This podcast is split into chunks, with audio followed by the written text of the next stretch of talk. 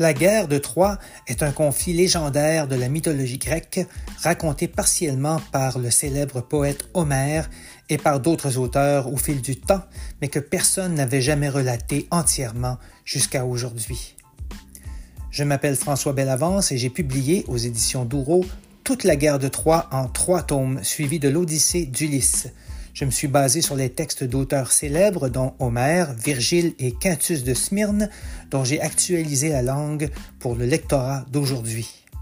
La série d'épisodes formant la légende demeure intacte, contrairement aux versions cinématographiques ou télévisuelles existantes.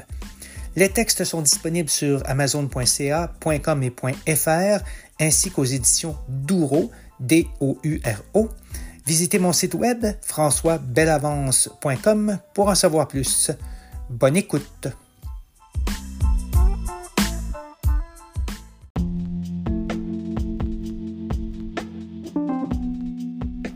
Bienvenue au 21e épisode de la guerre de Troie et de l'Odyssée actualisée. Cet épisode couvre le champ 37 de la série de quatre tomes publiés aux éditions Douro et disponibles sur leur site ainsi que sur Amazon en version papier et Kindle. Avant de commencer, voici deux notes concernant les notions contenues dans le texte. La traîne est un chant de douleur.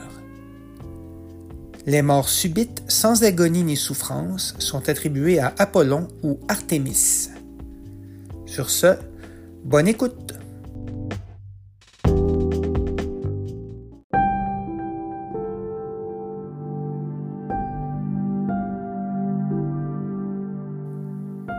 Chagrin d'Achille. Une fois ses compagnons repartis, Achille garde l'œil ouvert malgré lui. Il ne parvient pas à tourner la page. Il se lève et erre le long du rivage. Aux premières lueurs de l'aurore, chaque jour il attelle le pauvre Hector et le traîne longtemps dans la poussière. Puis il le laisse là, face contre terre. La chair du Priamide n'est pas affectée. Apollon le couvre d'une égide dorée et s'assure que rien ne l'égratigne. Le noble fils de Priam reste digne. Ainsi, au début de chaque journée, Achille offense le divin archer. Sur l'Olympe, les dieux hérités discutent. Le ton monte souvent, ils se disputent. Du Priamide, Apollon plaide la cause, mais Héra l'insulte et s'interpose. Zeus en a assez et ordonne à Iris d'aller quérir la belle nymphe Thétis. Iris plonge dans la mer mystérieuse et atteint vite la grotte creuse des nymphes sous les profonds flots noirs, où l'une d'elles pleure de désespoir. Iris ordonne à Thétis de la suivre. Les autres l'accompagnent à toute allure. Devant elle s'écarte la houle de cuivre. Elles sortent des flots et gravissent l'azur. La messagère et la nymphe se posent au sommet de l'Olympe grandiose. Zeus, le chronide, est là, accroupi, les autres dieux groupés autour de lui. Thétis, je sais la profondeur de ton chagrin. Je t'ai fait venir car un débat a surgi parmi tous les éternels Olympiens. C'est du corps d'Hector dont il s'agit. Zeus lui confie une importante mission. Sans attendre, Tétis, d'un seul bond, s'envole vers la terre jusqu'au logis de son grand garçon, hier encore si petit. Son Achille pousse de longs sanglots. Elle lui flatte la main et lui confie Mon fils, je t'apporte un message d'en haut, de Zeus lui-même aux pouvoirs infinis. Les dieux s'irritent de te voir retenir le cadavre du capitaine troyen. Accepte la rançon que Priam va t'offrir rend le formidable Hector au sien. Le fils et la mère se regardent un moment. Achille n'a pas le choix, il le comprend. Au même instant, l'émissaire Iris se pose sur les remparts d'Ilion, triste et morose. Entouré de ses quelques fils survivants, le vieux Priam porte un manteau souillé par la boue dans laquelle il s'est roulé en gémissant et en pleurant. La messagère lui parle à voix basse. Doux Priam, je te livre un message de la part du maître des orages. Écoute-moi bien et calme tes angoisses. Elle lui livre les instructions de Zeus.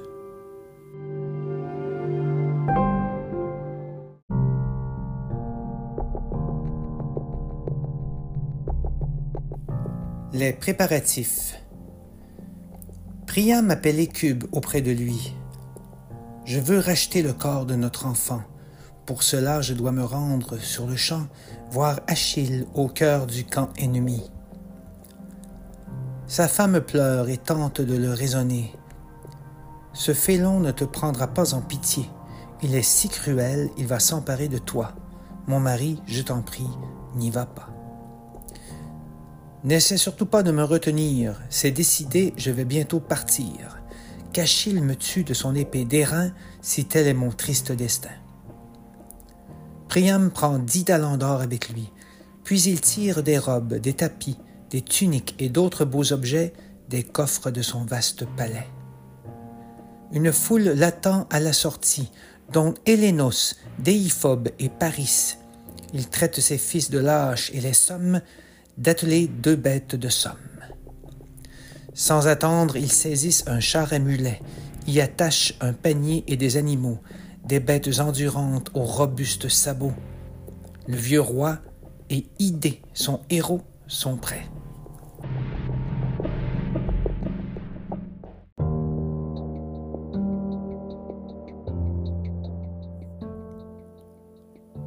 Le voyage de Priam.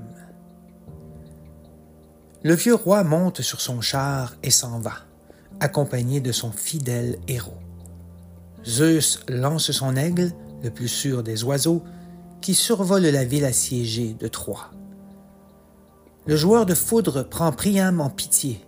Il demande au dieu Hermès de s'assurer qu'aucun soldat grec ne puisse apercevoir ce roi magnanime empli d'espoir.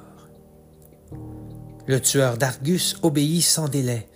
Il met les sandales qui le font survoler les champs, les monts, la mer ondulée et les incommensurables forêts. Il prend la baguette qui lui permet d'ouvrir et fermer les yeux des mortels. Il marche vers Troie en prenant l'aspect d'un jeune prince à la barbe nouvelle. Il rejoint les deux voyageurs affairés à faire boire leurs mulets et leurs chevaux dans le fleuve Scamandre aux fraîches eaux. En l'apercevant, Priam se met à trembler. Le bienfaisant surhomme lui prend la main. Je ne te veux aucun mal, père. J'aimerais te défendre, au contraire. Priam lui demande d'où il vient. Je suis l'écuyer d'Achille, fils de Pélée. Le roi lui demande alors si on a jeté Hector au chien ou s'il se trouve toujours près de la nef d'Achille depuis douze jours. Les mots d'Hermès sont clairs.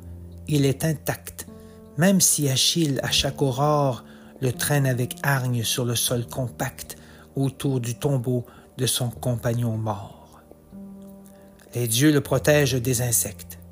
Tu verras à quel point ils le respectent le jeune homme propose de les escorter jusqu'aux nefs grecques amarrées. Ils atteignent bientôt le fossé et le mur, devant les vaisseaux flottant sur l'eau pure.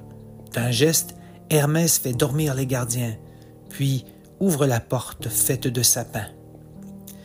Il ouvre aussi le lourd verrou de bois devant la maison du Péléide attristé. Puis il saute du char et dit la vérité je suis Hermès, c'est mon père qui m'envoie. Mais il me faut partir dès maintenant. Il serait en effet bien malséant qu'on voit un immortel aider des humains. Sur ce, il va rejoindre les Olympiens.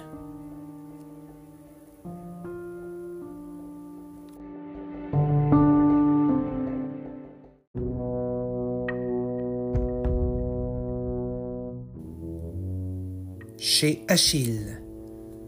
Le bon roi laisse son héros derrière. Il se dirige vers la grande chaumière où Achille termine un repas sans goût. Priam ouvre la porte et lui prend les genoux. Il baise ses mains tueuses de guerrier, sous lesquelles tant de ses fils ont succombé. Achille reste muet comme saisi. Le vieux roi tombe à genoux et le supplie. Achille, souviens-toi de ton père, Pélée, qui, lui, peut encore espérer te revoir. Tu as tué Hector, notre dernier espoir, et de ce pas, je viens te le racheter. Je t'apporte une généreuse rançon. Je baise la main qui a tué mon garçon. Ému, Achille pense à son père et pleure. Les murs de sa maison vibrent de douleur. Le jeune homme quitte son siège et dit, après avoir aidé le vieillard à se relever, C'est un fléau que sur toi ont déchaîné ces dieux exempts de tous nos soucis. Ta belle ville est dévastée par la mort. Tu devrais accepter ton triste sort, car gémir sur ton enfant pourrait t'attirer quelque nouvelle calamité. Mais le bon Priam se fait insistant. Irrité, Achille le toise du regard. Je ne suis pas dupe, vieillard, c'est un Dieu qui t'a mené ici, sûrement. Nul mortel n'oserait affronter notre camp, car nos gardes sont des plus vigilants. Ne provoque pas davantage mon ire, ou à Zeus je pourrais ne pas obéir. Prudent, le digne aïeul fait silence. Achille se lève et d'un seul bond sort de sa morose résidence, suivi d'Alcimos et d'Automédon. Du vieux roi, ils vont chercher le héros et lui offrent un siège dans la maison. De son beau char, il tire la rançon, des trésors pour la dépouille d'un héros. Des femmes ont couvert le Priamide d'une tunique et d'un manteau splendide. Achille prend le bel Hector dans ses bras et le pose sur un superbe lit de bois. Ses écuyers le placent sur son char doré. Achille préfère ne pas s'y attarder. Il rentre chez lui et prend le repas avec son invité une dernière fois. Les deux hommes conviennent ensuite d'une trêve de douze journées. Ainsi les Troyens pourront enfin pleurer Hector, leur capitaine émérite.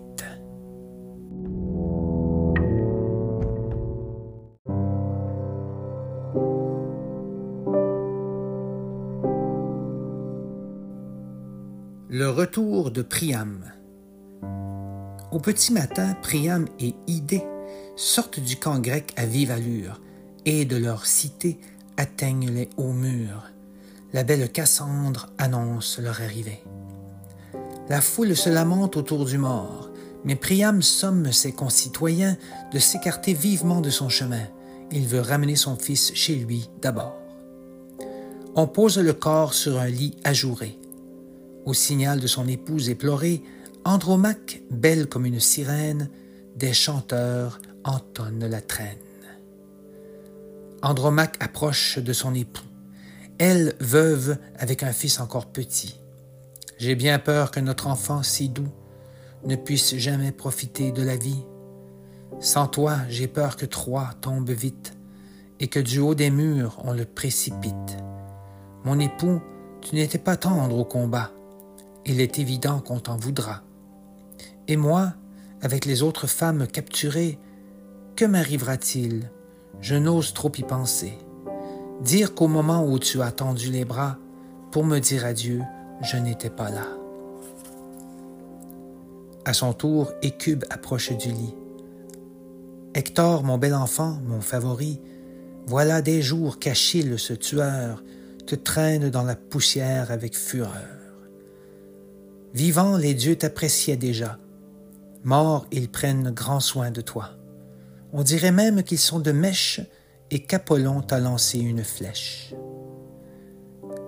La femme du capitaine pleure et gémit, alors qu'Hélène, venue d'une autre patrie, au bras de son jeune époux cervelé, à son tour s'approche pour lui parler. Hector, tu ne m'as jamais blâmé. Tu calmais ceux qui me lançaient des injures. Je te remercie pour ta grande bonté. Sans toi, je redoute le futur.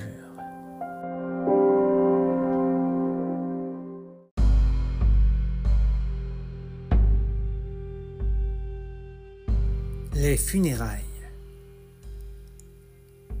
Ils vont chercher du bois aux alentours.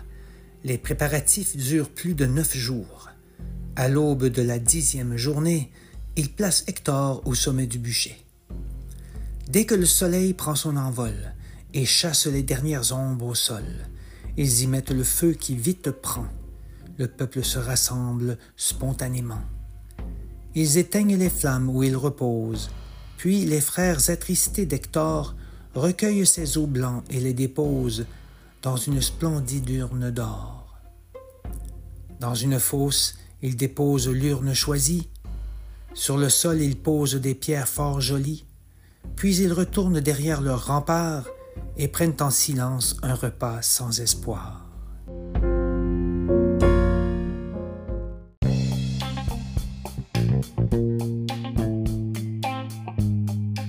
Merci d'avoir écouté cet épisode de la guerre de Troie et de l'Odyssée actualisée. 40 épisodes seront publiés en 40 jours, ce qui vous permettra de les écouter à votre rythme sans attendre trop longtemps la conclusion de ce formidable cycle de légendes grecques. La guerre de Troie, suivie de l'Odyssée, actualisée pour vous. J'espère que vous aimerez.